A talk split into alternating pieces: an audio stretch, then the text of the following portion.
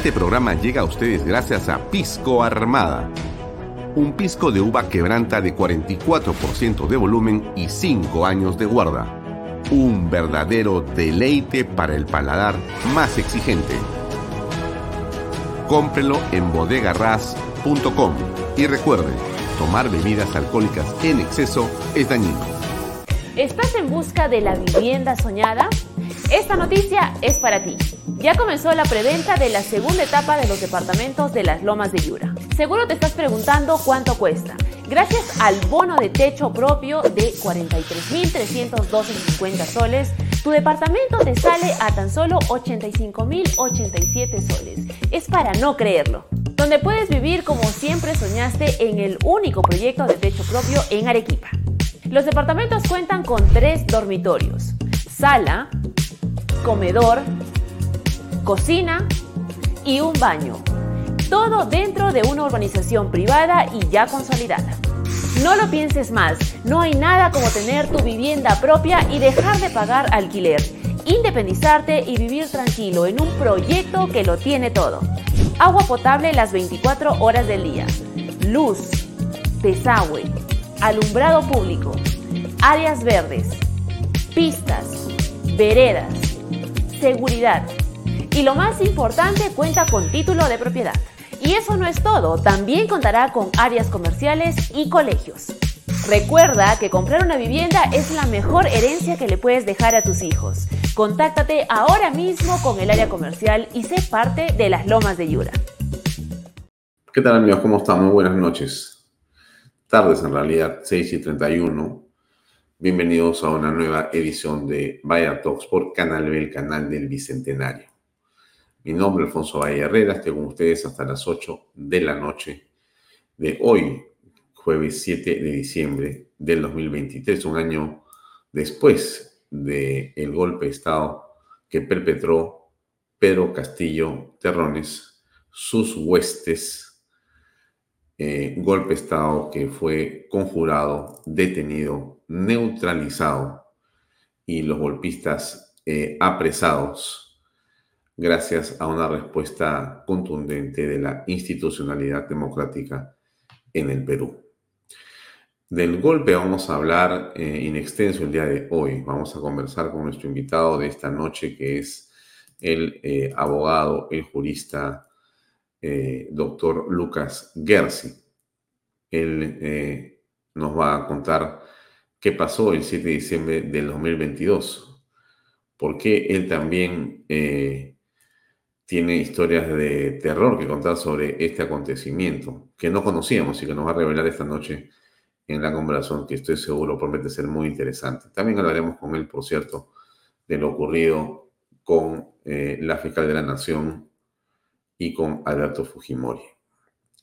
Bien, nos puedes seguir en mis redes sociales, las redes de Alfonso Herrera, las redes sociales eh, del Diario Expreso, nos puede seguir el domingo a través de PBO Radio 91.9, la radio con fe, y también nos puede seguir por la extensa eh, red de cable operadores que distribuye, transmite esta señal en vivo 24 horas al día, la señal de Canal B. Canal B es un medio digital que tiene una señal en streaming que, como usted sabe, transmite 24 horas al día. A toda la gente que nos sigue en eh, la ciudad de Lima, en las principales capitales del Perú, en toda la República y fuera del Perú, nuestro saludo en el día de hoy, que es un día particularmente importante porque se está conmemorando lo que ha sido la gesta institucional de la defensa de la democracia contra este golpe de Estado de Pedro Castillo y sus partidarios. Bien, eh, antes que nada, le muestro el, a ver, para ponernos en contexto, ¿no? Nos quedamos ayer en la tarde. ¿Qué tal? A todos los que nos están conectados, ¿cómo están? Buenas tardes a todos. Eh, nos, nos, quedamos ayer en una película que, como suelen ser las películas en el país, fue evolucionando de una manera eh, realmente, eh, digamos, importante, ¿no? A ver, Ahí han habido varias cosas en la noche. la Junta Nacional de Justicia, muy tarde, como a las 10 de la noche y 10 y media de la noche, casi 11 de la noche, decidió suspender por seis meses a Patricia Benavides, fiscal de la Nación, apartándola por completo del manejo de esta institución.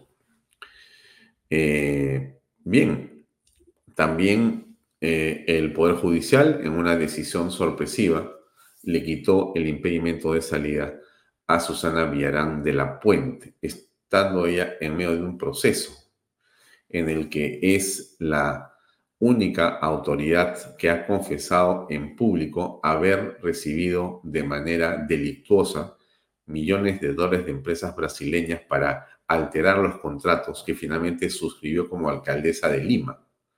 Esto lo ha confesado. Y lo curioso es que eh, su investigación no es la de una organización criminal, sino prácticamente las indican a ella y un par más de funcionarios, de una manera sinceramente eh, ilógica a estas alturas, porque no se puede comprender cómo se han alterado adendas de contratos sin que haya habido una organización criminal en la municipalidad de Lima. Dicho sea de paso, la señora Villarán tiene ya meses, por no decir años libre, así es, disfrutando en su casa de playa. Para unos angosto, para otros ancho. Para unos la ley, para otros simplemente la interpretación, etcétera, etcétera, etcétera. Digamos que anoche también, mientras todos estábamos mirando seguramente con eh, interés lo que ocurría con el traslado de Alberto Fujimori del penal de Barbadillo a la casa de Keiko Fujimori en San Borja, también eh, se eh, aprobó la inscripción del partido de Antauro Humala. Así es. y bueno, digamos que muchas cosas pues han ocurrido anoche, ha sido un día o una noche de muchos casos. Ah, sí, me olvidaba esto último también.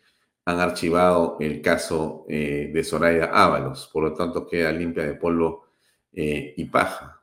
El Congreso de la República, en una decisión absolutamente eh, incomprensible, decidió no investigar a nadie de la JNJ por lo que había ocurrido con la denuncia contra la señora Patricia Benavides. O sea que en realidad estamos eh, frente a hechos consumados, pero que tienen una enorme significancia e implicancia por los errores cometidos. No vamos en este momento a hacer un listado de los mismos, hay mucho, mucho, mucho que decir, pero el hecho objetivo y concreto es que la señora Benavides ha quedado fuera. ¿Esto es eh, ultimativo? No. Vamos a preguntarle lo mismo a nuestro invitado, a Lucas Gersi, pero sin duda hay apelaciones, sin duda quedan todavía recursos que presentar, hay eh, situaciones que están en curso y corriendo. Esto podría revertirse, podría revertirse. ¿Quién es el fiscal de la Nación? Entendíamos que era eh, una persona, pero está renunciado y ahora el doctor Villena es el que asumiría transitoriamente la Fiscalía de la Nación. Eh, en fin, estamos en esto, ¿correcto? Eh, esto es el fin del mundo, esto es el, el acabose, se acabó, eh, todo vamos a llorar. No, no, no, yo creo que aquí no hay nada ni que llorar, ni que sufrir, ni que nada, porque todos estos temas en el mundo judicial, como usted sabe perfectamente, la verdad es la que se impone finalmente. Y quienes están del lado de la verdad, pues sabrán que en su momento serán tarde o temprano reivindicados, cada uno en forma y estilo, pero habrá que tener paciencia, habrá que hacer el trabajo abogadil y eh, de reclamo correspondiente, pero yo estoy seguro que esa causa de la doctora Patricia Benavides, lejos de haberse perdido, está aún en cuestión. Lo importante es que los abogados trabajen, eso sí, a toda, a toda velocidad. ¿Qué dijo la doctora Benavides hace unos minutos? Bueno, quizá unas horas, ¿no? Lanzó un mensaje por eh, y en las redes sociales que compartimos con ustedes para que lo escuchen. Aquí va. día de ayer, cerca de medianoche, la Junta Nacional de Justicia decidió suspenderme en funciones por seis meses, sin tener una sola prueba en mi contra y sin respetar el debido proceso, con lo cual queda demostrado que su decisión ya estaba tomada con anterioridad. Esta resolución express, como ya se había denunciado, tiene motivaciones políticas que han confluido para suspenderme y así lograr que las fuerzas que estuvieron detrás de este complot político, evidentemente coordinado, vuelvan a apoderarse del Ministerio Público.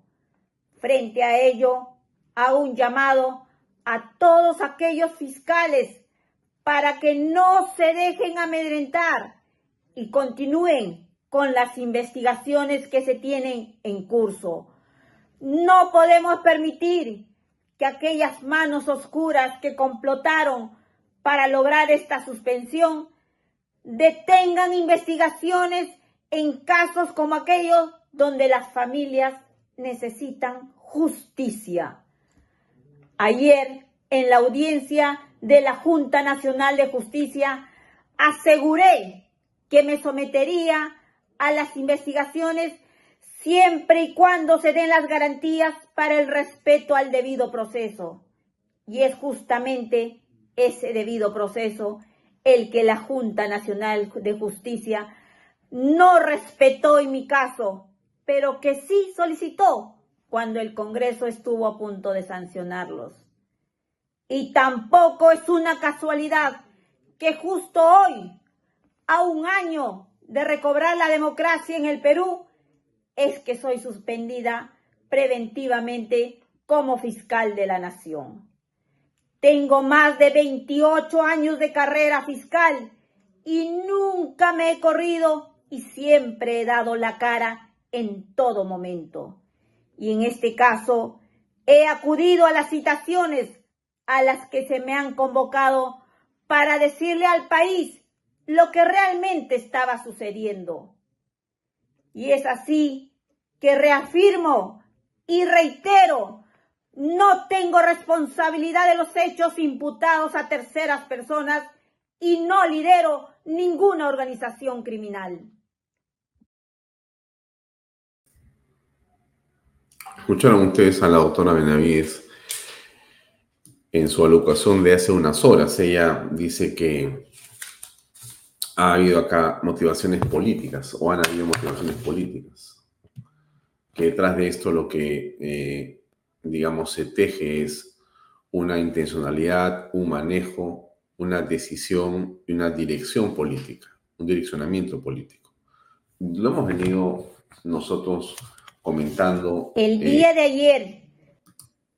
Perdón, lo hemos venido comentando durante la semana, no solamente nosotros en nuestros editoriales, sino eh, los invitados que han estado presentes aquí, el doctor eh, Abanto, el doctor Nakazaki, el doctor Blume, una serie de personalidades como Hugo Guerra o el señor Antero Flores Araos y otros más han visto con claridad que detrás de este, digamos, eh, movimiento existía claramente y existe una intencionalidad política. Es como querer recuperar el poder por parte de ciertas ONGs y operadores políticos. Eso es muy posiblemente lo que ha ocurrido.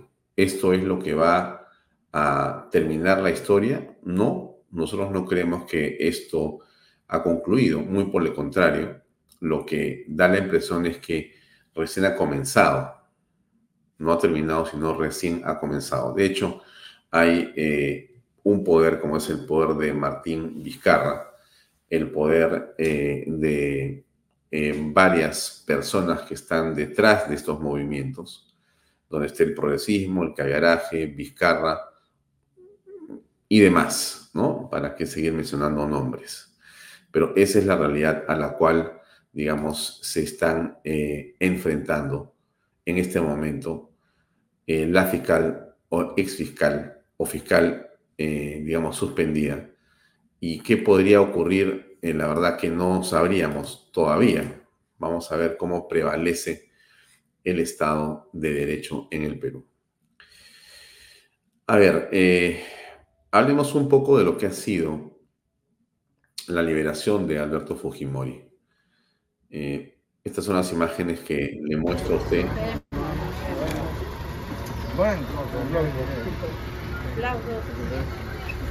De ayer aproximadamente a las 6 y 20, 25 de la tarde.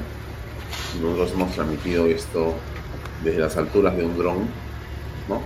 Pero esto es lo que ocurrió, está la familia más cercana, las personas más cercanas de Alberto Fujimori Fujimori, el expresidente de la República que sale en la condición del penal barbaridad. Está su hija Keiko, está su hija Keiko, está ingresando al vehículo de Keiko Fujimori, no sé si en todo caso están pensando al vehículo para después ser trasladados eh, a otra la casa de Alberto Usted vaya aquí sí, sí. a San Borja. Eh, 16 años de prisión. 16 años de prisión yo me permito discutir por completo las razones de la carcelería de Alberto Fujimori. Ni el secuestro, ni los asesinatos de Barrio Satosu y la Cantuta se le pueden imputar a Alberto Fujimori en un juicio que, desde mi punto de vista, ha sido absolutamente arbitrario. Y eh, como hemos conocido después y con tiempo, ha sido básicamente una celada, ha sido eh, una trampa y ha sido una forma de burda de legalizar una carcelería y una venganza política. Y para esto se han prestado, como siempre, y lamentablemente, medios de comunicación, operadores políticos, partidos y muchos de los que inclusive estuvieron muy cerca del Fujimorismo o vivieron el Fujimorismo y se hicieron los locos en esta suerte de cacería de brujas que ocurrió en la caída del régimen de Alberto Fujimori. Nadie está discutiendo los errores que hubo en su gobierno. Nadie discute los delitos que funcionarios de su gobierno cometieron. Pero de ahí saltar a imputarle a Alberto Fujimori directamente por el asesinato de cuarenta y tantas personas en esta teoría mediata que fue, eh, digamos, eh, traída al Perú a través de una conversación por email con amigos del juez San Martín, sinceramente es irrito, es ridículo y es, desde mi punto de vista, vergonzante. Pero así se ha tratado un tema como este, para que tengan ustedes idea de cómo es que en el país se puede manejar la justicia de una forma absolutamente arbitraria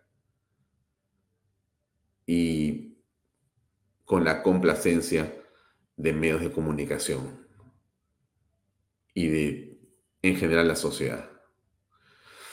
Puede ser, como dice Ángel Amparo Fernández, que la salida de Fujimori fue la cortina de humo, pero en todo caso, miren, más allá de las cortinas de humo, porque yo creo que poco sentido tiene estar en este proceso de eh, echarse o latiguearse, ¿no? Para sentirse que estás habiendo cometido un error. Eh, aquí lo que ha ocurrido es un asalto al poder y uno no siempre está preparado para los asaltos al poder. Esto puede revertirse como se ha revertido en el pasado, se volverá a revertir. O sea, a mí no me cabe la menor duda que este asunto de Patricia Benavides va a regresar a donde corresponde muy pronto. Hay que tener paciencia, ¿no? Eh, han ido ahora y van sobre regreso Alberto Fujimori en esta este, invención, o más que una invención, en este argumento nuevo de la Fiscalía que pide contra Alberto Fujimori más años de prisión por el caso Pativilca. Bueno, eh, como usted sabe, eh, el indulto humanitario que eh, permitió que Alberto Fujimori saliera de prisión y estuviera ocho meses antes que la CDH pida la revisión y demás, señala claramente que son de todos los procesos que están abiertos a la fecha. Bueno, en fin, vamos a ver cómo se, eh, digamos, resuelve eh, jurídicamente esto. Eh, ahora la Fiscalía está pidiendo la prisión en el hogar, ¿no es cierto? Se pide una detención domiciliaria para que no pueda moverse. Él tiene impedimento de salida del país, pero este ánimo, yo creo, enfermizo de ciertos, eh, digamos, fiscales, ahora están pidiendo que el señor eh, Alberto Fujimori no pueda moverse de esa casa, que esté detenido ahí y que tenga, por cierto, delante un vehículo de la policía que vigile y él tenga que salir todos los días a, a firmar un cuaderno, una, digamos, este, nueva un nuevo vejamen desde mi punto de vista, un nuevo vejamen. Esto prácticamente no tiene cuándo terminar, es, es el sinfín y es el hecho de destruir a eh, Alberto Fujimori por lo que es, por lo que significa y por lo que representa, ¿no es cierto? Y entonces no olvidemos qué fue lo eh, principal eh, que hizo Alberto Fujimori desde el punto de vista político y cuando encontremos esas, eh, digamos, respuestas, vamos a entender por qué hay este ensañamiento contra él, por qué existe eh, este deseo, insisto yo, enfermizo, ya no de querer eh, que se administre justicia en su caso, sino que se le pueda destruir y asesinar, porque lo que se está buscando con Alberto Fujimori es matarlo. Ese es mi punto de vista. Pero, en fin, eh, dejemos que las cosas continúen como las hemos estado viendo. Eh, por supuesto que se abre la discusión sobre eh, la Comisión Interamericana de Derechos Humanos, ¿no? A ver, ¿qué cosa dice el buen Fernán Altuve al respecto? Creo que lo dijimos hace unos días, lo vamos a volver a poner y que conforman esa corte tienen un sesgo ideológico. A ver, ahí. Tienen esos fallos y que conforman. Un más atrás, ya. Todas las personas que emiten esos fallos y que conforman esa corte tienen un sesgo ideológico. No es un tribunal de justicia en propiedad, es un tribunal jurídico político. Así está conformado. Ese tribunal no ha sido conformado por órganos democráticos, sino ha sido conformado por órganos políticos conformado por estados que tienen intereses políticos. Es un tribunal político y que hace política. ¿Qué hacemos ahí? Eso es lo que yo digo. Pero hay intereses de organismos, eh, de ONGs y organismos de Estado de que ese tribunal político siga existiendo.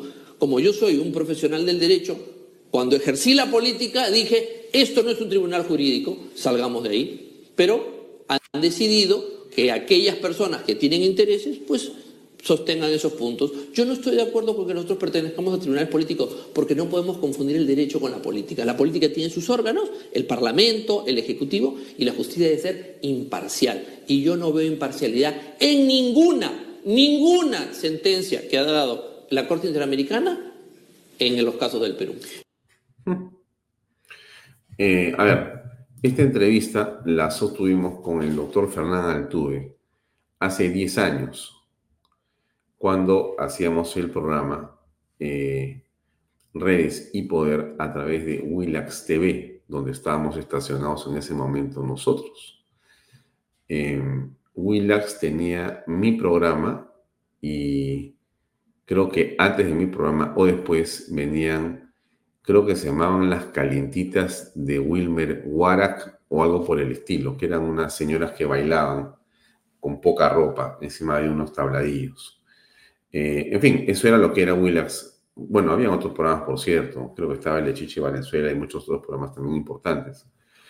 Eh, pero le, comento eso porque esta no es una opinión de hoy de Fernando Atude, sino es una opinión de, eh, de, de, él, con su experiencia, de un fenómeno, que es este fenómeno de el intento de este grupo de magistrados y de estas cortes supranacionales de dictar bajo su criterio la justicia de derechos humanos en diferentes países del mundo.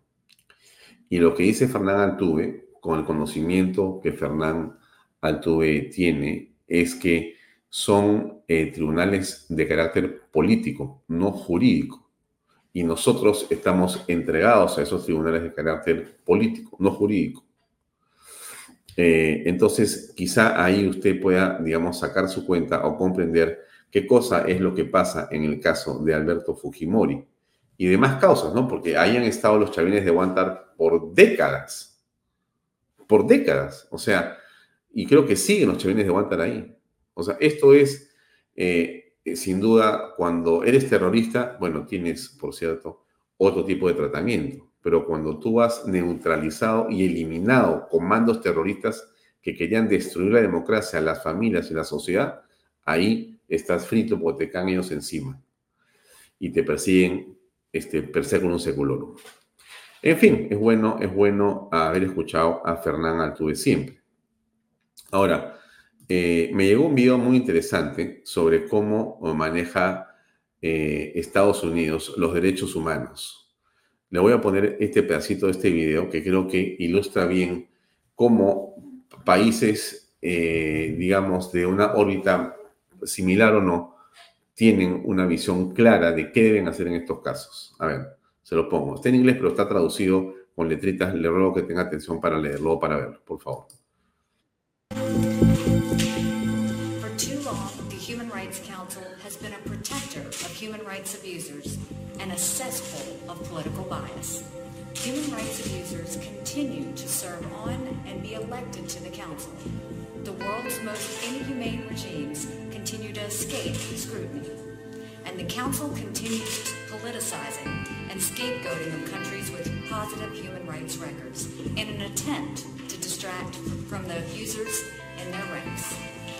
Therefore, as we said we would do a year ago, if we did not see any progress, the United States is officially withdrawing from the UN Human Rights Council.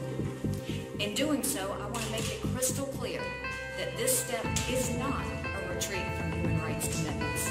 On the contrary, we take this step because our commitment does not allow us to remain a part of a hypocritical and self-serving organization that makes a mockery of human rights.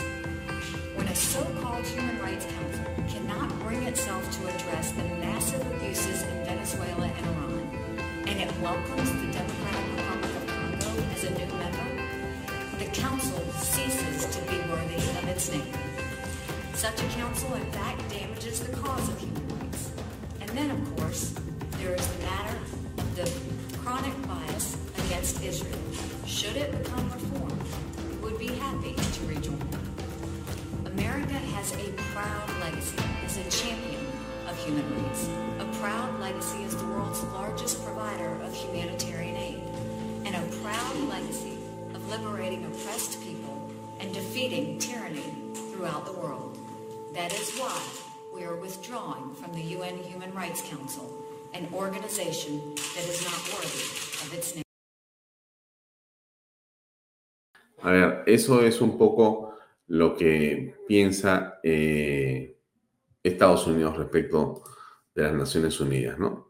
Para que no quede eh, duda, para que no haya ningún tipo de, digamos, confusión de nadie, ¿no? Y estemos seguros y claros de la naturaleza de las decisiones de la Comisión y de la Corte Interamericana de Derechos Humanos. Puede ser que lo ocurrido con Alberto Fujimori en la forma como el Estado peruano ha decidido hacer cumplir la eh, resolución del Tribunal Constitucional y no hacer caso a lo que opinó el presidente de la CIDH, puede que eso sea el principio de tener una posición distinta, más digna, más independiente y realmente soberana del Perú? Puede ser. En todo caso, qué bueno si es así. Qué bueno si eh, esto es el principio y comenzamos a librarnos del yugo de una institución estrictamente política ideologizada y en contra, en realidad, de los intereses de los peruanos. Nosotros tenemos eh, un Estado, tenemos un gobierno, tenemos un sistema eh, de leyes y eso debería ser más que suficiente para el caso nuestro. Aquí lo que se está dando con Alberto Fujimori es absolutamente una confusión es una alteración absoluta de la realidad. Ya el juicio del que entiendo el abogado de Alberto Fujimori está ahora en el objetivo de que se anule esa sentencia y que se anule la forma en que fue, digamos, eh, imputado, porque en realidad ha sido un juicio a todas luces absolutamente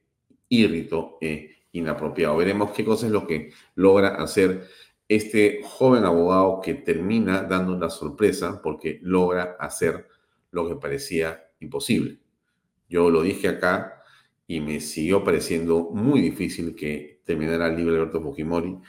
Eh, sea lo que pase en el futuro, por lo menos en este momento, debe estar gozando del amor de la gente que lo rodea, de sus nietas, de sus hijos, y seguramente eso será un valor que nadie olvidará. Qué bueno por ellos y ojalá que dure mucho tiempo.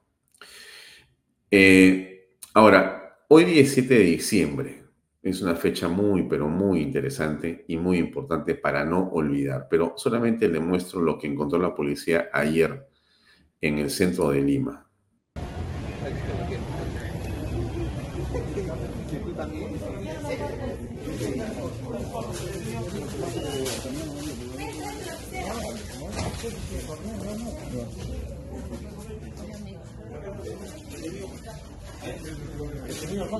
Burgos. Burgos, escúchame. Burgos. A ver, el cuape, el cuape, el cuape. Cuape digo.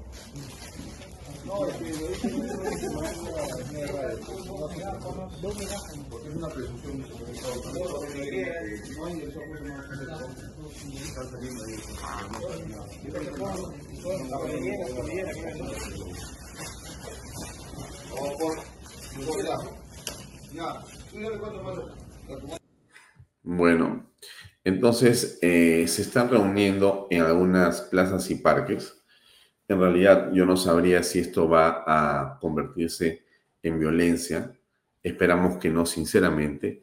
Eh, nosotros, por demás, confiamos plenamente en la Policía Nacional del Perú y estamos seguros que ellos, con la experiencia que tienen y con la inteligencia que estoy seguro han desplegado para este caso, sabrán eh, revertir o en todo caso eh, van a poder neutralizar cualquier actividad eh, de violencia o terrorista que pretenda hacer o generar un caos en la capital o en las capitales de otras ciudades. En Lima, obviamente, el alcalde ha eh, desplegado las unidades de serenazgo, las cámaras están operativas al 100% y las personas que generan caos serán plenamente identificadas y esperamos que la Fiscalía, que la Policía y que el Poder Judicial puedan actuar de manera conjunta para evitar cualquier tipo de eh, desmán o de ataque a la propiedad pública o privada y, por cierto, mucho menos contusos, heridos o fatalidades de ninguna parte, ni del eh,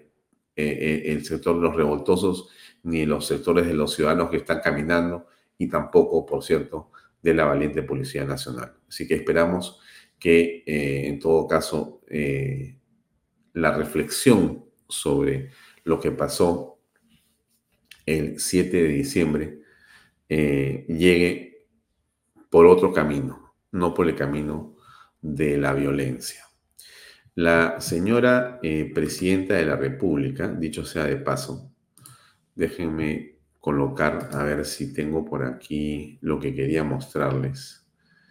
Este, a veces se me pierden las cosas, ¿no? Sí, sí, sí, sí pero también las encuentro, pues la vida es así, tiene de todo. Déjenme ver si voy encontrando lo que tenía acá. Sí, aquí está. Se pierde por momentos. Este, pero se lo quiero mostrar. ¿ya? Se lo voy a compartir. Mire. ¿Dónde estoy? Acá. Este es, ¿no? A ver, vamos a ver si es verdad. Tanta maravilla. Sí, en efecto. A ver, mire. Este es un eh, tweet de la cuenta de Twitter de la Presidencia de la República, donde habla del el Día de la Institucionalidad del Estado de Derecho y de la Defensa de la Democracia. Así es como se ha instituido el día de hoy, ¿no? Y está, por cierto, la ceremonia a la que ha eh, asistido o en la que ha estado presente la señora Dina Boluarte, presidenta del Perú. La pongo ahí a toda pantalla para que usted vea. Eh, ella ha dado un discurso, no lo voy a reproducir, eh, ese no es el, el caso. está la señora Boluarte, está el señor Otárola, está el canciller González Olaechea, está el ministro del Interior, está el ministro de Defensa, está el comandante eh, jefe de Comando Conjunto de la Fuerza Armada. Y eh, en todo caso, lo que nos interesa resaltar es, bueno, el hecho de que estamos ahora en un gobierno constitucional y esa bandera que eh, ha estado firmando en la Plaza de la Bandera el día de hoy, creo que es ese lugar, efectivamente, eh, permite tener, a pesar de todas las circunstancias, señora, señor que ve este programa, yo sé que usted está preocupado, pero permite tener esperanza. Esperanza. Eh, en la mañana hablaba con un amigo y me decía, oye, pero ¿qué ha pasado ayer, no? O sea, nos fregamos, compadre. Me dice, yo le digo, no, no, nos fregamos de qué. Pero todo lo que ha pasado. Y le digo, a ver si eh, piensas de esta otra manera, Leo, como lo pienso yo. Déjame darte un punto de vista. Eh, el Perú siempre es un país que tiene circunstancias que son muy complejas, diversas, intensas y cambiantes. Como lo hemos dicho en este programa en repetidas oportunidades, pero no cabe mejor la frase que ahora da las circunstancias. Somos un país donde la crisis es como el oxígeno. O sea, si tú no respiras crisis, no vives en el Perú, debes estar en alguna parte, o de repente estás en el cielo. Pero en nuestra querida patria, a la que yo como usted amamos tanto y de manera incondicional, bueno, este Perú tan hermoso que nos cobija y al que, insisto, adoramos a pesar de las circunstancias, eh, tiene estas cosas, pues, que por momentos nos hace pensar que la cosa va a ir muy mal o peor. Pero yo le diría también lo siguiente, respire hondo, cálmese eh, y enfóquese en lo importante en su vida y déjese de preocupar tanto por lo que eh, parecen ser nubarrones, ¿correcto? Porque en todo caso, pensar en esos nubarrones sí le va a hacer daño, porque en realidad los nubarrones no son tales, ¿correcto? En el Perú siempre hay problemas y siempre, siempre los peruanos hemos sabido superarlos. Así que eh, nada de este, sentirse, mm, digamos, un poco frustrado, frustrado, nada de sentirse apesadumbrado, menos caído, porque no hay nada como eso, ¿no? Aquí quien está eh, con Dios y la verdad siempre termina saliendo adelante. Así que paciencia, ¿no? Pero yo quería justamente mostrarle algo que me parece muy interesante. Aquí hicimos un documental que debe estar pasándose en otro lugar en este momento, porque lo hemos producido también para ser compartido en una sala donde se está llevando a cabo una ceremonia en otra parte, pero dura unos cuantos minutos y tiene que ver eh, con el golpe del 7 de diciembre, ¿correcto? Dura 12 minutos y lo quiero compartir con usted porque, bueno, finalmente nosotros trabajamos para ustedes. Usted sabe eso, ¿no? No le estoy pasando la mano, por si acaso, es la verdad. Así que eh, aquí viene algo que hemos preparado para ustedes este 7 de diciembre, después de un año, ¿correcto? Ahí va.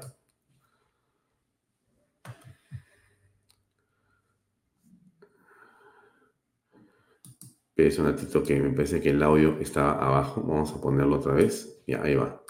El 28 de julio del 2021, Pedro Castillo asumió la presidencia de la República del Perú.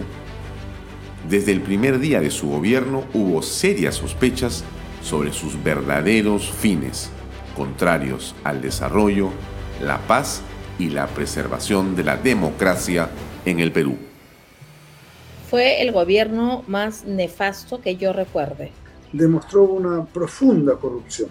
Corrupto nefasto y golpista. Caos. Solamente equiparable al, gobierno de, Velasco Alvarado. Fue el resultado de un fraude electoral. Empobreció al Perú nefasto para el Perú y para toda su historia. Fue una provocación constante, para mí fue lo peor que he visto desde que tengo uso razón. El peor de los gobiernos de los últimos 100 años. Castillo proviene de un organismo de fachada de Sendero Luminoso, que es el Movadef. Un gobierno desastroso que imperó la desconfianza en el país por completo. Opinó que fue un desastre. Uno de los gobiernos más desastrosos que ha tenido este país. Un gobierno de ladrones, sinvergüenzas, incapaces, en líneas generales. Una tira de populistas improvisados y al final unos delincuentes comunes, raqueteros y piranitas. Los escándalos de corrupción en su círculo más íntimo fueron una constante. A esto se sumó la permanente inestabilidad política producto de su nula experiencia y evidente incapacidad. En total, fueron 78 ministros de Estado en 495 días de gobierno. Los escándalos, los errores y los delitos flagrantes que se exponían a diario indignaron a la población que salió a las calles a protestar.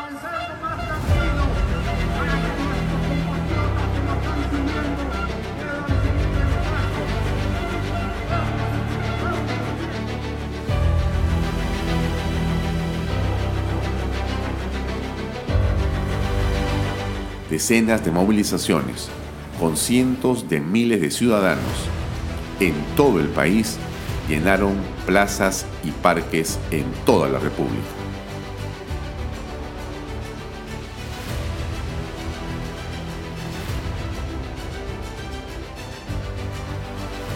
Lima, la capital del Perú, fue el escenario de las mayores movilizaciones jamás, nunca vistas.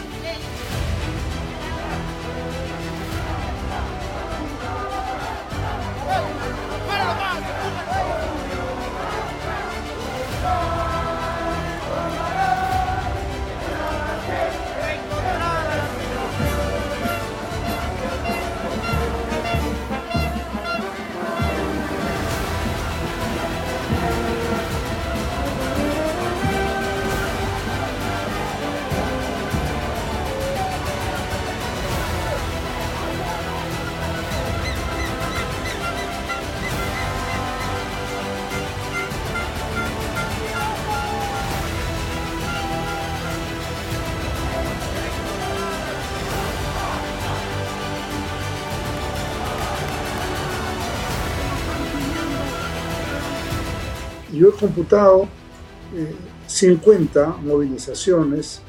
La reacción de la gente en las calles fue magnífica. La población organizada a través de canales como este, como Canal B, como otros medios de comunicación que de manera espontánea nos fuimos sumando. Un poco citando a don Ernesto Blume, fue un momento constitucional. Creo que las clases medias peruanas y los peruanos de bien salimos al frente de este gobierno neomarxista. La gente que habitualmente no participa o no milita políticamente tomara conciencia del drama nacional de confrontar a la izquierda marxista. Yo creo que la población en general respondió favorablemente defendiendo la democracia. Una respuesta muy clara. Las manifestaciones de las, las personas en las marchas y en las redes sociales eh, fue una oposición muy potente, muy fuerte, que contribuyó significativamente a la caída del gobierno de Castillo. Esta reacción se mantuvo a lo largo de los meses y a través de ciertos colectivos que en parte los organizamos nosotros, en parte colaboró mucho el señor Erasmo Wong. Una demostración clara y directa de que los peruanos, en su gran mayoría, lo que desean y quieren es libertad y democracia. Me dio orgullo ser parte de, estos peruanos que salieron a alzar sus voces por defender al Perú. En pocas palabras, multitudinaria, masiva, pacífica y patriótica. El Congreso y la Fiscalía iniciaron diversas investigaciones que acorralaron a Pedro Castillo. El 7 de diciembre del 2022, Pedro Castillo, acorralado por las investigaciones, decidió dar un golpe de Estado. Tomamos la decisión de establecer un gobierno de excepción orientado a restablecer el Estado de Derecho y la democracia, a cuyo efecto se dictan las siguientes medidas. Disolver temporalmente el Congreso de la República e instaurar un gobierno de emergencia excepcional. Las Fuerzas Armadas y la Policía Nacional conjuraron el golpe y detuvieron a Castillo. La institucionalidad democrática reaccionó y contuvo a los delincuentes.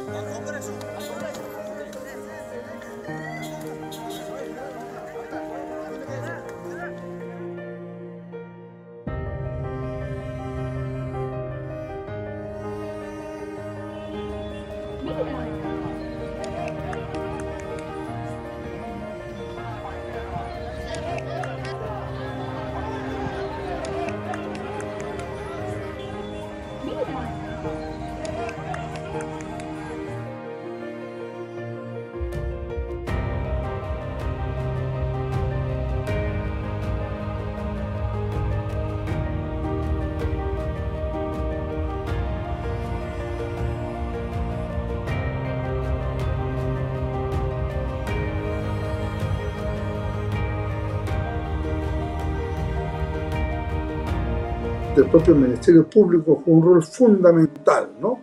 La doctora Patricia Benavides, ella eh, actuó en consecuencia de todas las medidas eh, necesarias y preventivas, como la detención de este sujeto. Fue una transición constitucional.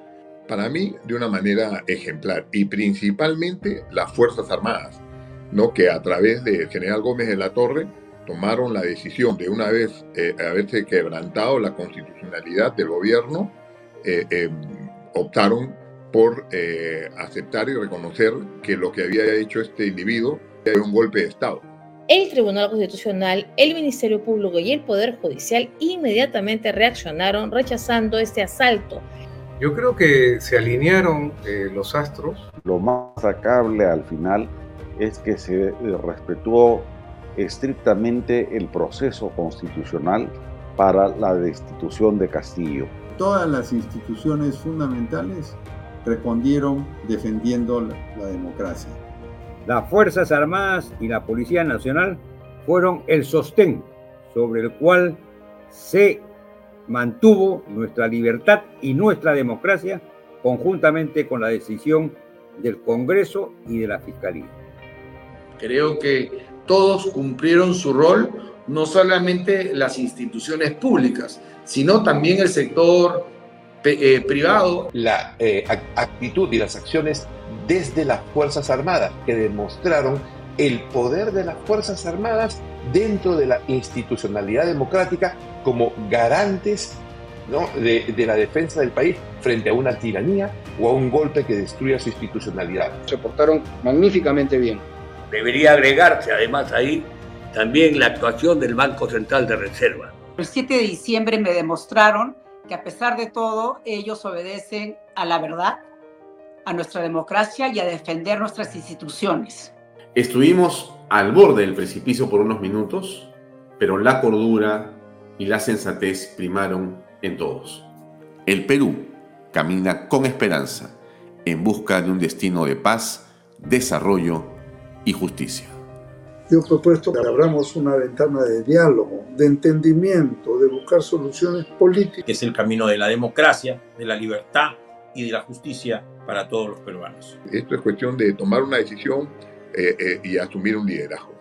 Mi pronóstico es optimista. El Perú tiene que volver a tener la preponderancia que tuvo en la época del Incario, en la época del Virreinato en América del Sur. El futuro del país pasa por nosotros y el esfuerzo de lograr que todos los patriotas y demócratas sumemos voluntades y apuntemos en el mismo sentido de recuperar el país de la profunda crisis en la cual está.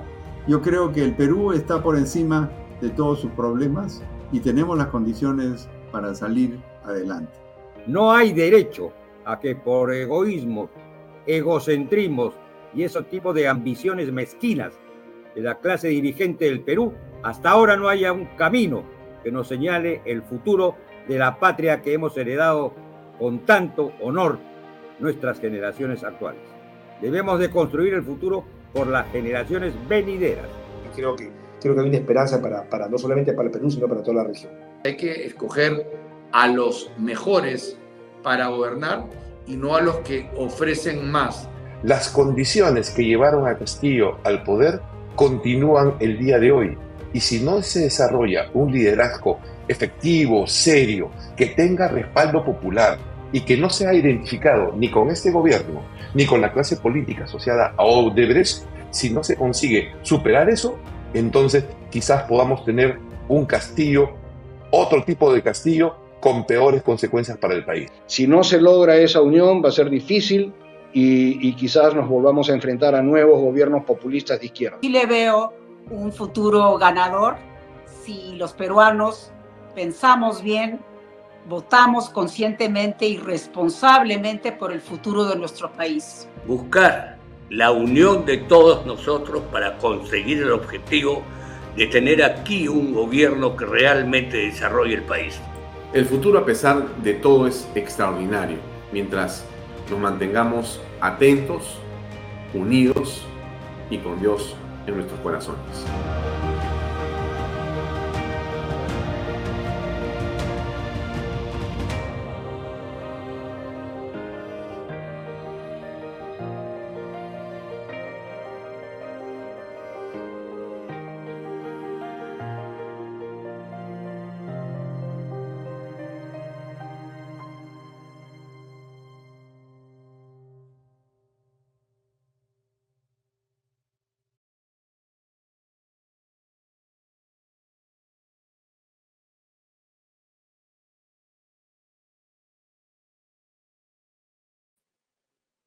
Audio, por favor.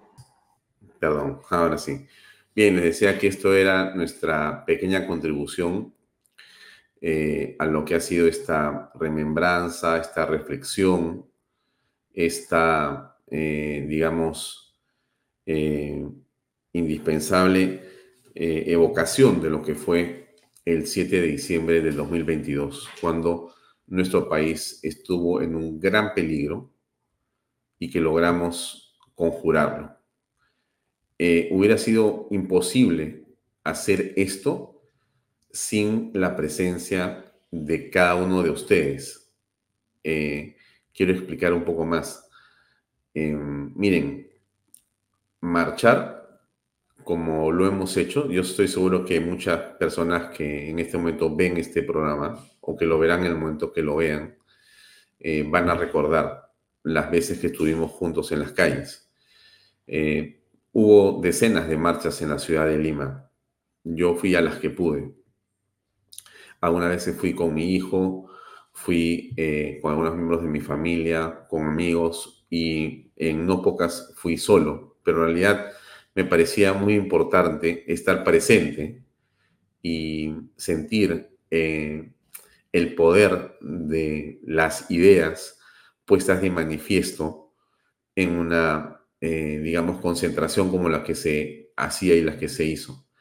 Y lo más interesante de todo, eh, creo que eso nos permitió comprender que somos capaces de frente a un peligro reaccionar, que no fue en la dimensión que queríamos, que debíamos o que podíamos, eh, está bien, pero que fue importante hacerlo es muy, pero muy claro que permitió toda esta, digamos, avalancha de gente en las calles, que en su momento eh, esto sirviera como, eh, digamos, el principio de la caída del gobierno de Castillo.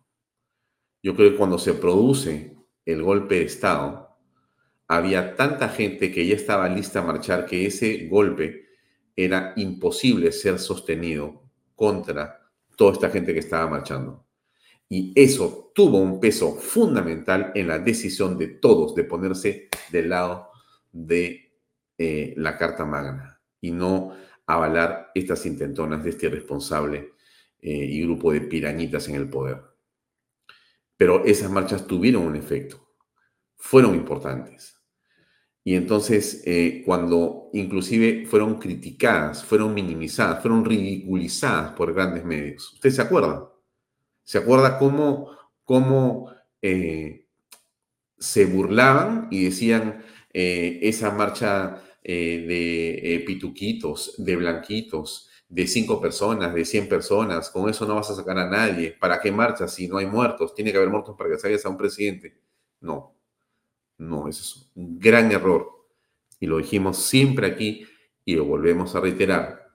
No fue un gran error, fue un gran acierto.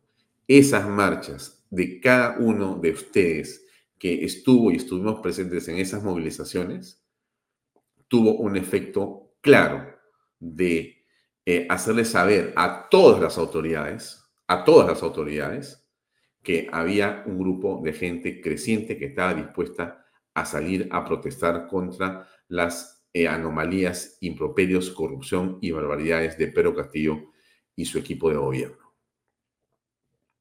Entonces, eh, no menosprecimos la capacidad de movilización que tenemos. No nos sintamos menos ni nos sintamos afligidos. Miren, señor y señor, estamos eh, defendiendo la vida, defendemos la familia, estamos abrazados de la Constitución, protegemos, respaldamos y le damos soporte en todo lo que se puede a la Fuerza Armada y Policía Nacional. Tenemos la verdad de nuestra parte, la legalidad, y estamos con Dios. ¿Cómo usted va a pensar que no nos va a ir bien? ¿Cómo usted puede pensar que tenemos que estar tristes por algo.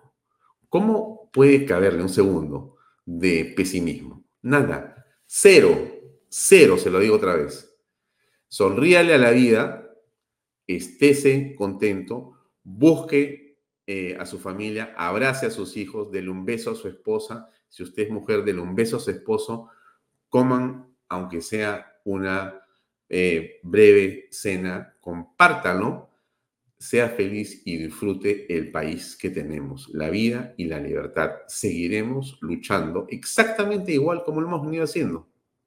Aquí nosotros, desde esta pequeñísima tribuna que es Canal B, y usted donde está, estará siempre dispuesta a darle un like, a compartirle contenido, a poner un comentario, a salir a las calles cuando sea necesario, volver y volver y volver para defender aquello en lo que creemos. Así que nada de achicopalarse y nada de sentirse menos por nada. Somos los mejores. Bien, vamos con la entrevista, eh, creo que ya, con Lucas eh, Gersi.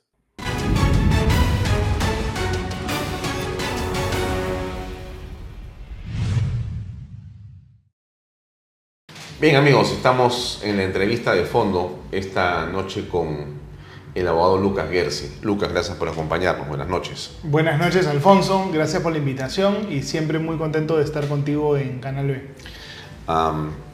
muchas cosas pasaron, conversamos la semana anterior y las pasadas en torno a esta crisis que parecía inminente y señalamos de que había una puntería clara y política contra la doctora Patricia Benavides en las últimas horas eh, ha ocurrido lo que se presagiaba, es decir, ella ha sido en este momento suspendida por seis meses y el doctor eh, Pablo Sánchez y después ha declinado en favor del doctor Villena y estamos en esta situación de una nueva configuración en la Fiscalía. ¿Qué opinas de lo ocurrido con la doctora Patricia Benavides? A ver, yo creo que claramente es una decisión que ha sido adoptada de manera abrupta, Claramente es una decisión arbitraria. La doctora Patricia Benavides presentó recusaciones que no fueron resueltas, entiendo que presentó pruebas y alegatos que no fueron tomados en consideración, entonces es una decisión totalmente política, ¿no? Mm. Y esto evidencia la situación precaria de todo nuestro sistema de justicia. El sistema de justicia en el Perú está patas arriba. Mira cómo, como si nada, sacaron a la fiscal de la Nación la Junta de Fiscales Supremos prácticamente no tiene fiscales supremos. Creo que además de Patricia Benavides, solo hay dos más, que es el doctor Sánchez y el doctor Villena, si mal no me equivoco. Es decir, tenemos un sistema de justicia mutilado, débil, no compuesto de manera correcta. Y eso es algo que tiene que subsanarse, tiene que corregirse. Es un sistema que está funcionando mal, definitivamente. Lo curioso es que quienes toman esta decisión son los miembros y magistrados de la Junta Nacional de Justicia, que, como habíamos conversado aquí en largo también, existen cuestionamientos sobre ellos, la doctora Inés Tello con el tema de la edad y los demás miembros en diferentes casos y oportunidades. Eh, la doctora eh, Benavides señalaba que existía eh, una obligación de inhibirse de estos magistrados porque habían causas pendientes por una serie de investigaciones que ya estaba realizando la Fiscalía con respecto de ellos. Pero esto no ha ocurrido y se ha trasladado inclusive el reglamento de la propia Junta Nacional de Justicia. ¿Qué cosa significa esto y cuán grave es?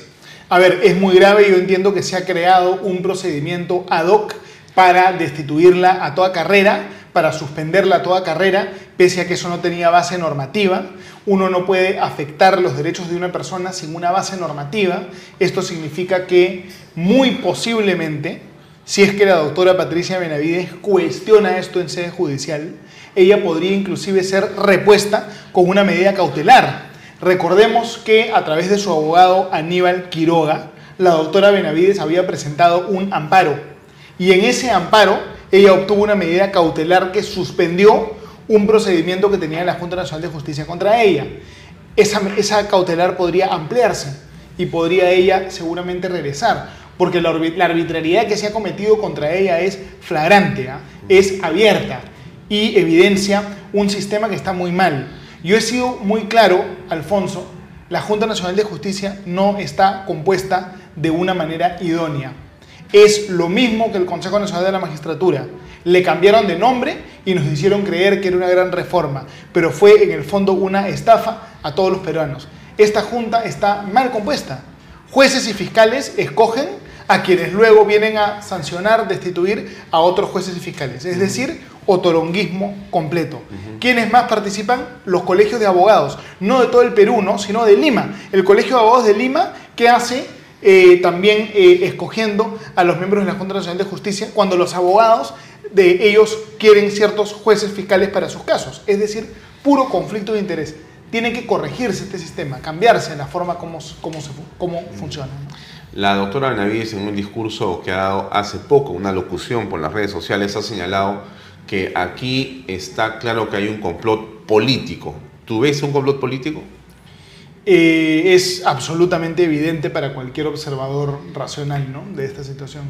Mm. Y entonces, eh, ¿qué debería ocurrir? Porque ya estamos ante eh, hechos, ¿no es cierto? Ya estamos ante situaciones que ya escapan las interpretaciones. Ella en este momento, salvo que alguien piense distinto, tu opinión es importante, este, está fuera de la Fiscalía de la Nación suspendida por seis meses. En la actualidad ya no es fiscal. ¿Es así? Bueno, ya no es fiscal. Habría que ver si la resolución la suspende como fiscal de la Nación o como fiscal, ¿no? Mm. Pero definitivamente fiscal de la Nación no es por ocho meses, pero ella tiene la posibilidad de cuestionar esta situación también en sede judicial. ¿no? Mm. ¿Podría haber ahí una esperanza para que retorne? Yo, creo, yo creo que sí, porque, número uno, la arbitrariedad ha sido muy flagrante y número dos, la doctora Benavides ya tiene un proceso contra la Junta Nacional de Justicia y ya tiene una cautelar en ese proceso, entonces sería relativamente fácil y expeditivo que esa cautelar se pueda ampliar, ¿no?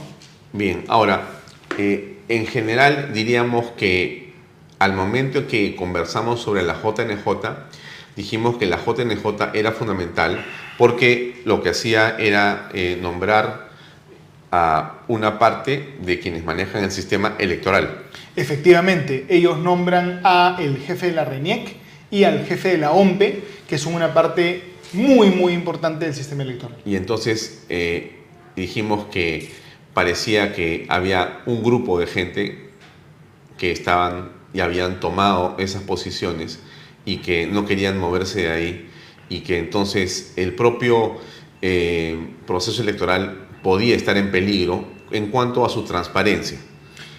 Me refiero al del 26. Eh, bueno, a ver, la Junta Nacional de Justicia cesa el año 2024 y el año 2024 va a tener que escogerse una nueva junta a través de un proceso que lo va a liderar el señor José Gutiérrez, que mira, precisamente a José, a José Gutiérrez lo quieren también involucrar a este caso, posiblemente para forzar su, destitución y que sea otro defensor del pueblo el que nombre a la Junta Nacional de Justicia nueva. Es decir, todo está atado. Mm. Pero si Josué Gutiérrez se mantiene, Josué Gutiérrez es el que lideraría el proceso para escoger una nueva junta.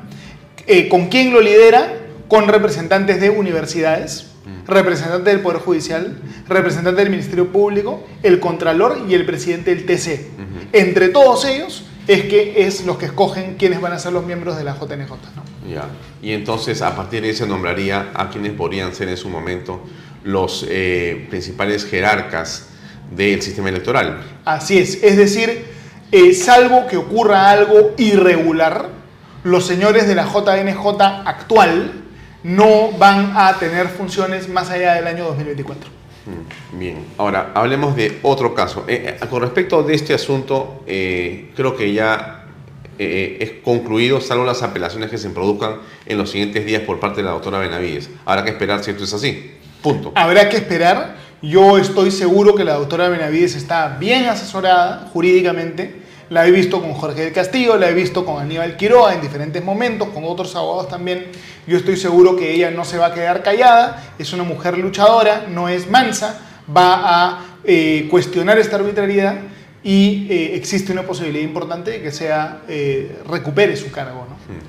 Alberto Fujimori fue finalmente puesto en libertad. Ayer salió del penal del Barbardillo, ¿no es cierto? Y fue a la casa de su hija, Keiko Fujimori, en San Borja. Pero inmediatamente se han producido otra serie de hechos. En primer lugar, eh, aparece un cuestionamiento a la propia decisión del TC con respecto a esa libertad. Este cuestionamiento dice que tiene que revisarse y que haría mal el gobierno si lo libera. ¿Qué opinas, ¿Qué opinas al respecto? A ver, yo quiero en realidad hacer un reconocimiento tanto al Tribunal Constitucional por atreverse a ejecutar su propia sentencia, como al Poder Ejecutivo por eh, acatar también la sentencia del Tribunal Constitucional. Eh, lo que ha ocurrido en el caso del señor Fujimori es una arbitrariedad flagrante, ¿Te abierta. ¿Te refieres a la prisión de esa manera? Me refiero a todo. Eh, Alberto Fujimori fue preso en una sentencia extremadamente cuestionable, como todos ustedes saben. El juez César San Martín no tenía pruebas, para condenarlo y prácticamente le escribe a sus colegas en España, no tengo pruebas, ¿qué hago para condenarlo pese a no tener las pruebas? Y le aparece una figura nueva. Y, le, ayudan a diseñar esta figura nueva, es decir, un juez absolutamente parcializado en contra de Alberto Fujimori. Eh, yo estoy seguro que cuando Pedro Pablo Kuczynski indultó a Alberto Fujimori, tomó en cuenta lo irregular que había sido el proceso. Una vez que Alberto Fujimori es indultado, ojo, la Corte Interamericana de Derechos Humanos no declara nulo el indulto.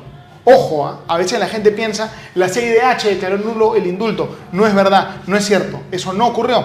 La Corte Interamericana de Derechos Humanos se lavó las manos y dijo que sea la justicia constitucional peruana la que se pronuncie. La justicia constitucional peruana nunca se pronunció, sino que lo que ocurrió es que la Corte Suprema del Perú inventó un procedimiento que no existía, que le puso el nombre control de convencionalidad. Y a través de ese procedimiento ad hoc inventado, anularon el indulto y volvieron a meter a, la cárcel a Fujimori. Pero esto ha sido creado ad hoc. El procedimiento para anular el indulto es un proceso ad hoc. Es como si yo inventase un procedimiento solo para meter a la cárcel al doctor Baella o al señor Gersi o al que sea. Es decir, la arbitrariedad encarnada ya al máximo, ¿no? Una arbitrariedad estalinista crear un procedimiento ad hoc. Por ese motivo es que Fujimori plantea una demanda de habeas corpus y gana una demanda de habeas corpus el año 2022. El Tribunal Constitucional le dice a la Corte Suprema, tú no puedes inventar un procedimiento solo para meter preso a una persona. Ese es el tema grave, el procedimiento ad hoc. La sentencia que el Tribunal Constitucional emitió en el año 2022 debió haberse ejecutado al día siguiente o a los dos días. Pero claro, a la gente le faltó coraje y pasó más de un año sin que se ejecute. Y en ese año es que la Corte Interamericana empezó a querer trabar la ejecución de la sentencia con resoluciones, con comunicados, ¿no? que son los que han citado las personas de izquierda. Cuando, la, Cuando el TC ordenó la liberación de Ollantumala, Nadine Heredia o Sí. incluso Keiko Fujimori, la libertad se ejecutó en cuestión de un día o dos días. Mm. Acá el señor ha tenido que esperar más de un año, ¿no? Bueno, hay Ay, una inequidad cuando te llamas Fujimori, ¿no? Exactamente. Digamos, lo, lo triste es que este señor no es tratado como ciudadano, sino que es tratado como enemigo. Y la democracia consiste en tratar a todos como ciudadanos. Y la, eh, digamos, este, resolución de el indulto, que es eh, un indulto por cuestiones humanitarias, señala que es con respecto del caso eh, de Barrios Altos y la Cantuta, pero también de los procesos que están en curso. Y ahora ha aparecido el asunto de Pati, Pativilca, creo que Pativilca, es, sí. para eh, fijarlo, creo que no sé si ocho años más o no sé cuántos años más de prisión, y pide inclusive una preventiva en este momento. ¿Qué piensas tú al respecto? ¿Eso está bien A o ver, está mal? eh, hay dos figuras, ¿no? Una figura es el indulto, que es respecto de las condenas, y otra figura son la, la gracia presidencial, que es respecto de los procesos en trámite. Alberto Fujimori tiene que evaluar cómo se va a defender. Él podría, pienso yo, solicitar que este caso Pativilca sea archivado y si el caso Pativilca no es archivado, acudir a la vía constitucional para que el Tribunal Constitucional nuevamente haga efectivo este tema de la gracia presidencial. ¿no? Es algo que él yo creo que lo puede, lo puede hacer. Él debe defenderse enérgicamente. Eh, yo tengo entendido, Alfonso, que no han pedido todavía prisión preventiva contra Fujimori. Lo que han pedido es un impedimento de salida del país.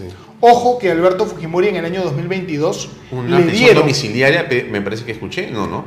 Ah, no, puede, puede ser inclusive una detención domiciliaria. Es verdad, puede ser una detención domiciliaria. Él ya, ya- tiene el impedimento de salida del país. ¿ah? Sí. Y han pedido también inclusive la detención domiciliaria. Entonces es algo que tendrá que Pero, eh, pero eso, esto sin es duda- cruel, ¿no? esto es cruel y es una persecución en realidad. Ya no busca la justicia, ¿no? Es una venganza en realidad. es una venganza. Y a ver, ¿cuál es la reflexión que yo quiero hacer? Sí. ya? Yo no sé si el señor Fujimori eh, está de acuerdo con esto que voy a decir o no, pero yo creo que Alberto Fujimori no es solo una persona, también es un símbolo. Alberto Fujimori, por supuesto, tenemos que respetar y defender sus derechos, igual que los derechos de, de cualquier ciudadano. Pero Alberto Fujimori es un símbolo. Porque ¿qué significa Alberto Fujimori para el país? Significa el desmantelamiento del Estado velasquista. Antes de Fujimori teníamos el Estado sovietizado, velasquista, la economía cerrada, controlada por el Estado. Después de Fujimori tenemos un país con economía social de mercado. Entonces Fujimori es el símbolo de la liberalización en el Perú. Entonces la pelea por el caso de Fujimori es en el fondo una pelea respecto de los símbolos del país y respecto de el rumbo que debe tomar el país. Sí. Tiene esa dimensión simbólica Ah. que también es importante ¿ah? tomarla en cuenta. Sí, ¿y quiénes son los que están, digamos, en contra de Alberto Fujimori? ¿Solamente los organismos internacionales como los abogados de la CIDH o los que están en torno a ONGs o hay políticos también? Bueno, la izquierda, toda la izquierda, Así ¿no? es. En bloque. Digamos, yo estoy seguro que si la libertad de Alberto Fujimori dependiese de un referéndum, Alberto Fujimori ganaría, pero por goleada. Digamos, los peruanos somos personas eh, compasivas, solidarias, agradecidas también. La verdad es que a Alberto Fujimori nunca se le demostró ningún, ningún delito. Es simplemente el afán pues, de venganza. Se crearon elucubraciones para castigarlo por ser un, un enemigo político. ¿no? Es lo que ha pasado. Eh, bueno, y entonces pasamos al tema de eh, el 7 de diciembre. Correcto. Un último comentario sobre el caso del expresidente Fujimori. Claro, por favor. Antes de pasar a ese tema, yo he sido siempre muy claro en mi posición respecto de la Corte Interamericana de Derechos Humanos. La Corte Interamericana de Derechos Humanos es extremadamente politizada. De todos los casos que esta Corte ve, más del 95% falla en contra de los estados y a favor de la Comisión Interamericana de Derechos Humanos. Una Corte que te condena el 95% de las veces no es imparcial. Esta Corte va mucho más allá de sus atribuciones. La Corte tiene atribución para declarar si el Estado es o no responsable de violaciones a derechos humanos. No es una Corte que pueda decidir cuáles son las leyes que hay en un país, ni tampoco puede decidir si una persona va presa o no va presa, ni tampoco puede decidir si en un país debe haber o no matrimonio gay, ni nada de esas cosas. Todos esos temas dependen de, el- de los estados. Entonces el Perú tiene que cortar su vínculo con esta corte. Hemos comenzado, Romper con este caso comenzamos a marcar una separación.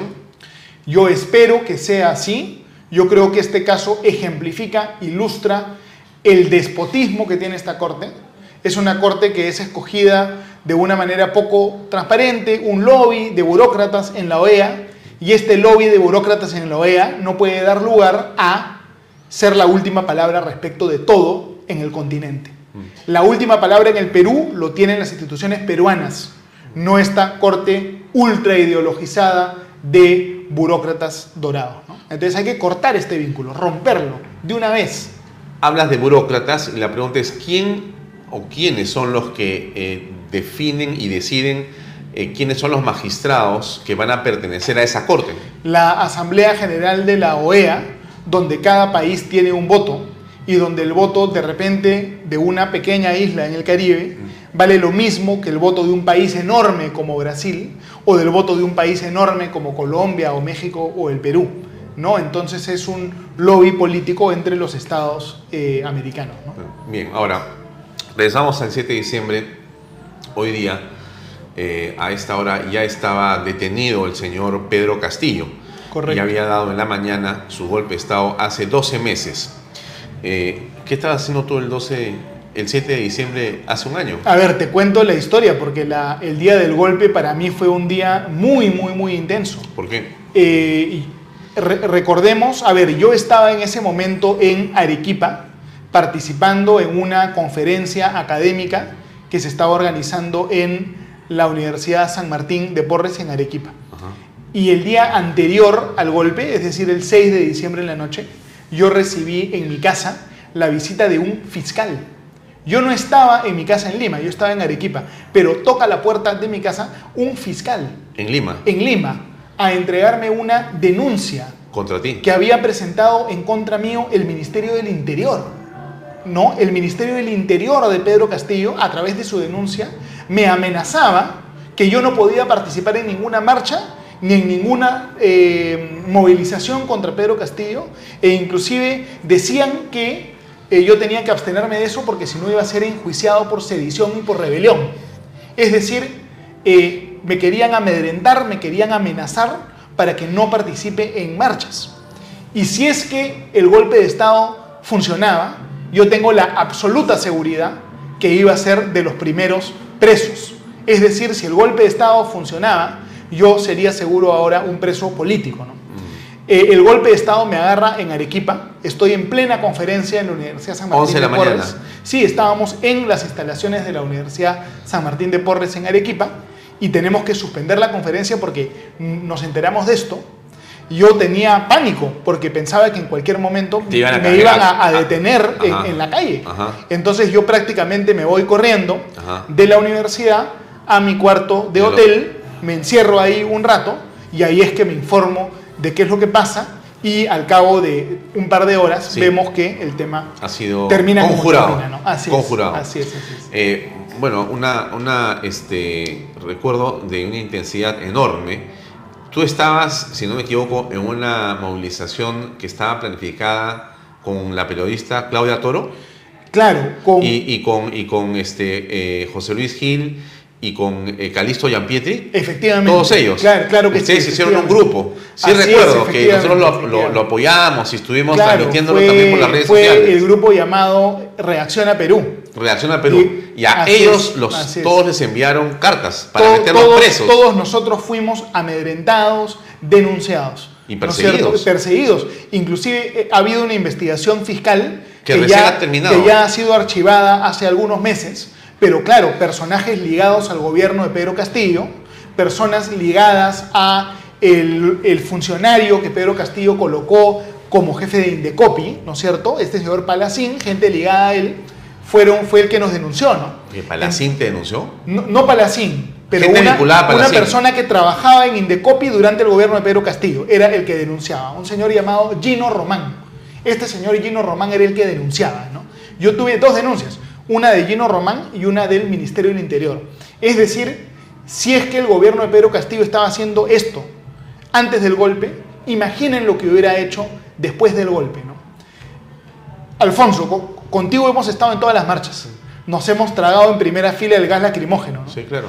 Eh, después de las marchas, yo ayudé a liberar a la gente que había sido detenida, inclusive. Eh, desde el día uno le hicimos oposición a Pedro Castillo.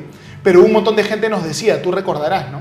Que éramos exagerados, que Pedro Castillo nunca iba a hacer un golpe, que no iba a atentar contra la democracia, que no había que ser tan exagerados. Al final el tiempo demostró que había que hacer una oposición fuerte a Pedro Castillo y, había que luchar para preservar la democracia, ¿no? Fue lo que, lo que hicimos.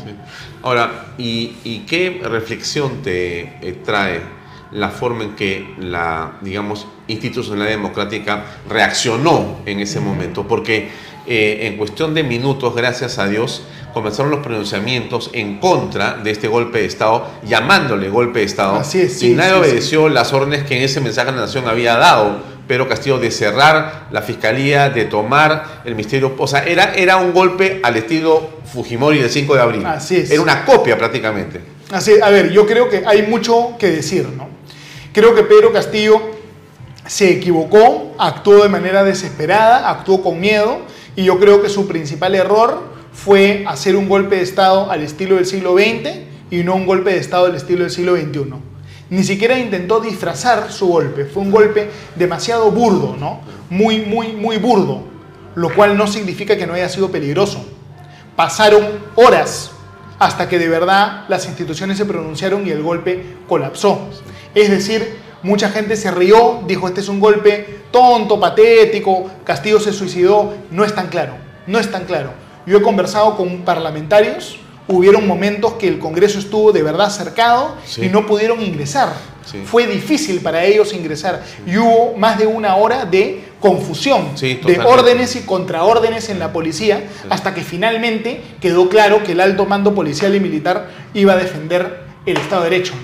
Pero hubo un par de horas de terror y confusión y parecía que el zarpazo autoritario podía funcionar. Mm. Entonces, después de la batalla, muy fácil, todos nos reímos en el momento no fue fácil.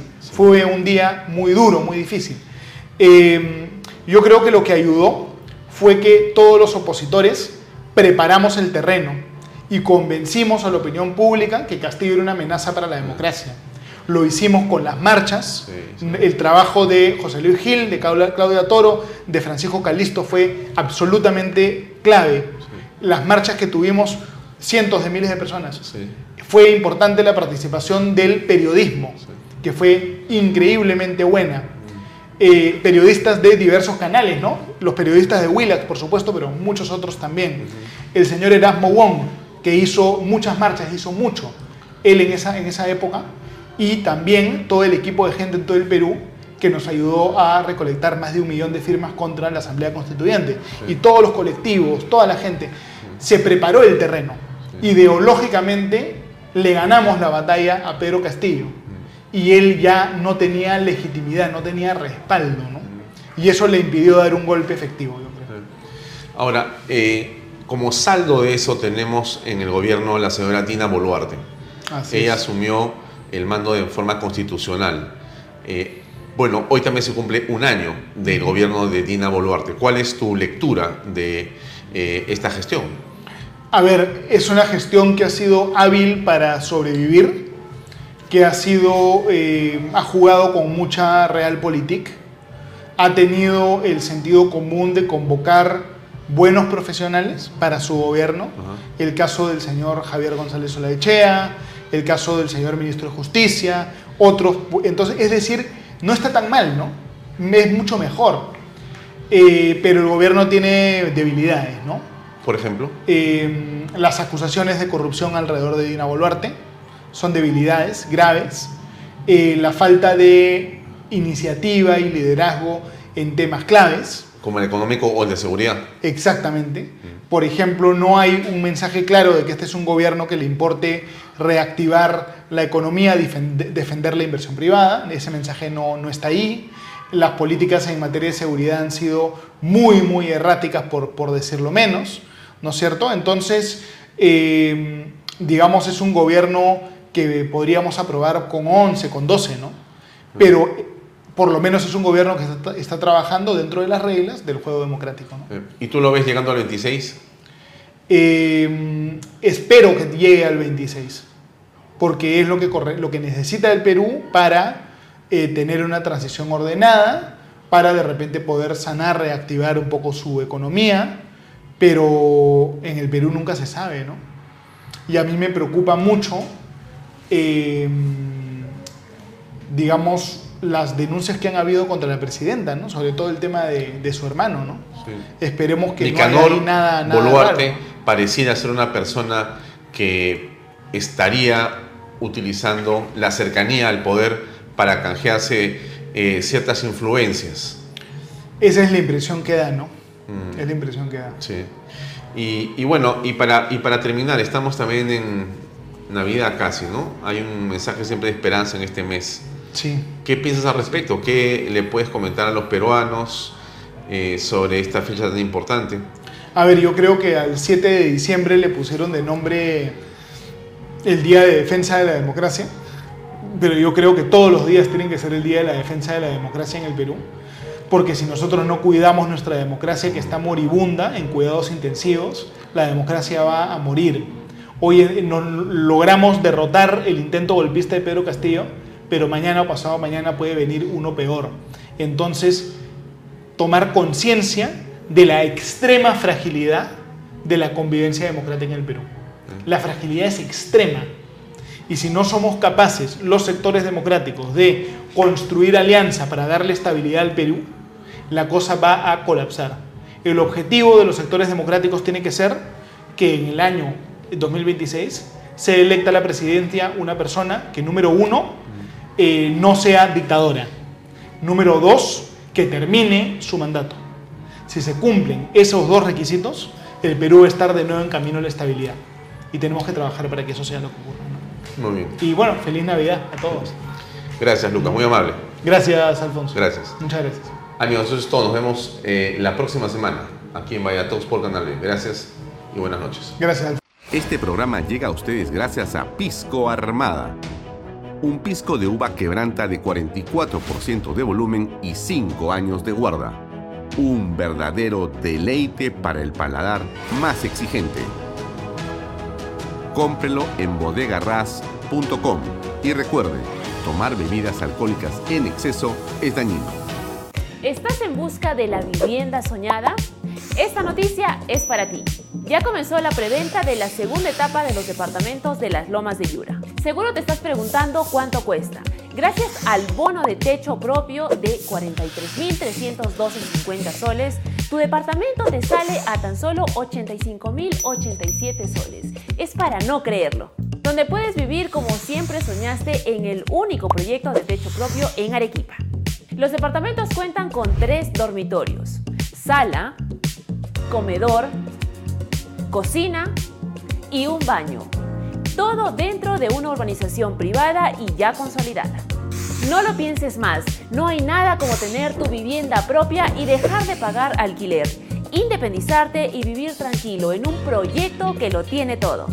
Agua potable las 24 horas del día, luz, desagüe, alumbrado público, áreas verdes, pistas, veredas, seguridad.